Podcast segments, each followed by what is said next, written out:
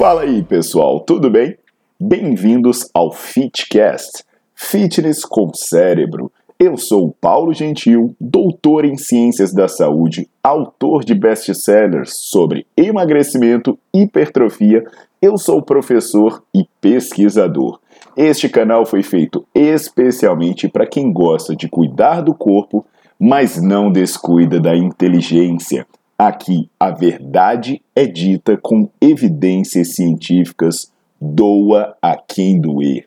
Não esqueçam de seguir o canal e divulgar. E também eu convido vocês para olhar os links na descrição do canal para ver as minhas aulas, meus livros e também me buscar nas redes sociais.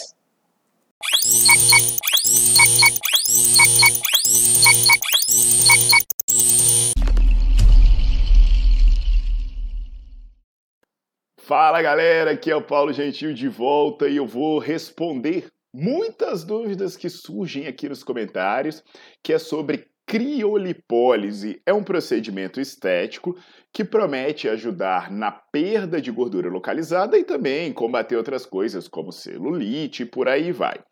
É, eu vou falar especificamente sobre criolipólise, mas tem vídeos anteriores aqui no meu canal do YouTube que falam sobre é, aplicação de enzimas, sobre cinta modeladora, sobre gel redutor e até mesmo um vídeo que explica como a gordura é perdida. Então eu acho bacana, né? Você ir pegando seu tempo livre, revisando, maratonando esses vídeos, porque as suas dúvidas elas vão sendo atendidas por diversas coisas que eu já falei antes. Até mesmo antes de perguntar assim, ah, fala sobre isso. Cara, joga no Google lá, entre aspas, Paulo Gentil, e o que você quer saber, porque tem muita coisa que eu já falei, tá bom? Então hoje eu vou falar sobre criolipólise e eu vou começar rindo, porque no final vai ter muita gente chorando. Deixa o seu like no vídeo, bota para seguir o canal, que a gente tá sempre dando nossas voadoras por aí. Cara, é, ter rede social é legal pra caramba, né? Porque você dá muita risada, mas você tem que ter muito cuidado para você não infartar. Com tanto de imbecilidade que você vê, principalmente naquelas publicações pagas, né? Ah, aquelas parcerias que você vê com a blogueiragem. Outro dia, por exemplo, eu vi uma blogueira falando que a criolipólise sugava a gordura e congelava ela. Bicho, eu fiquei imaginando como é que é sugar a gordura, né? Porque se espremer uma espinha já dói. Ai, carai! Sendo que a espinha tem a saída facilitada, né, por ela estar tá na base dos pelos, na derme, imagina o que é sair gordura, o que é a gordura ser sugada, velho. A gordura está abaixo da derme, não tem uma rota definida de saída, ou seja, ela teria que percorrer um caminho longo, forçar a passagem de um monte de tecido, né? O, o, e assim, né, pensar em sugar a gordura, velho, é o que? É um imã é um ímã seletivo, um ímã mágico para banha. Não existe isso, né? Então, assim, se essa coisa realmente sugasse gordura, velho, você ia sentir uma dor infernal. Então, outra coisa maluca, né? Isso é uma grande imbecilidade, sem dúvida nenhuma. Mas tem outra coisa maluca, que eu ouvi dizer que a gordura seria quebrada pelo processo de congelamento e depois ela ia ser eliminada pela urina. Velho, vocês têm noção do tanto que dor que ia ser você eliminar azeite, você mijar azeite, velho? Meu irmão.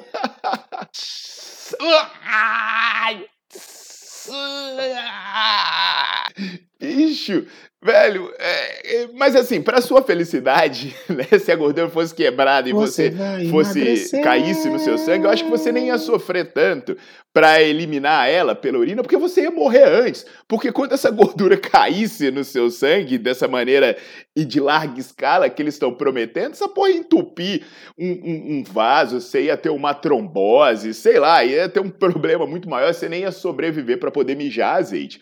E olha, e tem mais, né, turma?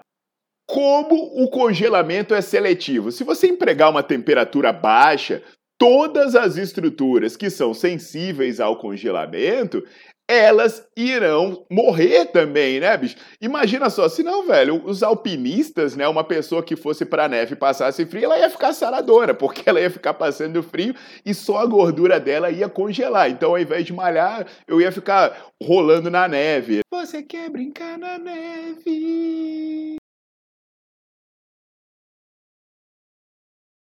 Bicho, parece que a galera considera que quebrar a gordura é um negócio literal, né? De pegar uma casca de ovo, abrir e o conteúdo vaza. Mas lembra, né, pessoal, que a quebra de gordura e oxidação, elas são processos químicos, como eu expliquei no, no vídeo que eu falo como a gordura é perdida. E não adianta você simplesmente quebrar a gordura, você tem que ter oxidação para que ela seja de fato perdida. Inclusive, né, sobre esse negócio de quebra de gordura como uma coisa literal, pô, tem massagem que a pessoa aperta, espreme. Velho, se fosse assim, você levar porrada ia ser extremamente eficiente, né? Que você ia quebrar sua gordura inteira. Então, assim, toda vez que eu falo né, de um produto, aparecem os defensores. Eu me lembro que da vez que eu falei de criolipólise, muita gente começou a fazer argumentação. E o que eu sempre falo para essa turma, velho, é que se ficar puta é pior. Então, algumas argumentações que o pessoal fala é assim: Existem muitos estudos comprovando a eficiência da criolipólise. Mentira! Os estudos são poucos e têm conflito de interesse, não controlam as variáveis importantes, como treino, alimentação, ou envolvem análises subjetivas. Por exemplo, tem um estudo do Stevens de 2013 que simplesmente o coautor do artigo era o criador do procedimento e não controlou nenhum fator externo que, que poderia influenciar no resultado. Não controlou a alimentação, não controlou o treino, não controlou nada. E acreditem, o artigo científico fala da rentabilidade do equipamento, de quanto dinheiro o cara pode ganhar na discussão dele. Tem uma revisão do Kruger que simplesmente ele trabalha numa clínica que vende criolipólise e nem declara que ele tem conflito de interesse. Tem também os estudos do Nelson, ah, tem o de uma dupla, né? O Matthew Evram e a Rosemary Harry, que eles nem fizeram experimento, eles vão falar de criolipólise como se fosse um panfleto, eles apenas escrevem propaganda dentro de um artigo científico e aí você vai entender por que, que ele fala isso. Olha, porque os autores do estudo têm opções de compra nas ações da Zeltic, que é uma empresa que fabrica os equipamentos. A primeira página de um dos trabalhos, ela fala, Dr. Matthew Evram tem ações nas, na, na Zelt Aesthetics. Ro, Rosemary Harry é uma consultora paga com ações na Zelt Aesthetics. Ou seja, os caras fazem panfleto é, dizendo que é artigo científico. Outra coisa que a galera fala. Ela congela gordura de maneira seletiva. A puta da mentira, velho todas as estruturas que forem expostas a baixa temperatura, elas serão afetadas. Inclusive terminações nervosas, tanto que já recebi relatos de necrose, porque o que, que vai acontecer? A pessoa vai lá, é, as bainhas de mielina, por exemplo, que estão ali nos axônios para é, facilitar a condução do impulso nervoso, elas podem morrer também. E aí para de chegar impulso nervoso para uma determinada região, ela perde sensibilidade. É, aquela região também, o músculo é composto de 75% de água, a água congela, então aqueles tecidos podem morrer e você perder a sensibilidade neles.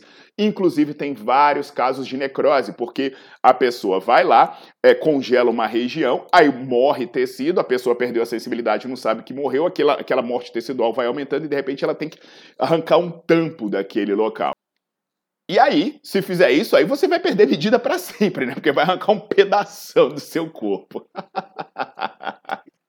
Não, sério agora. A outra coisa que falam é, é que a. buraco.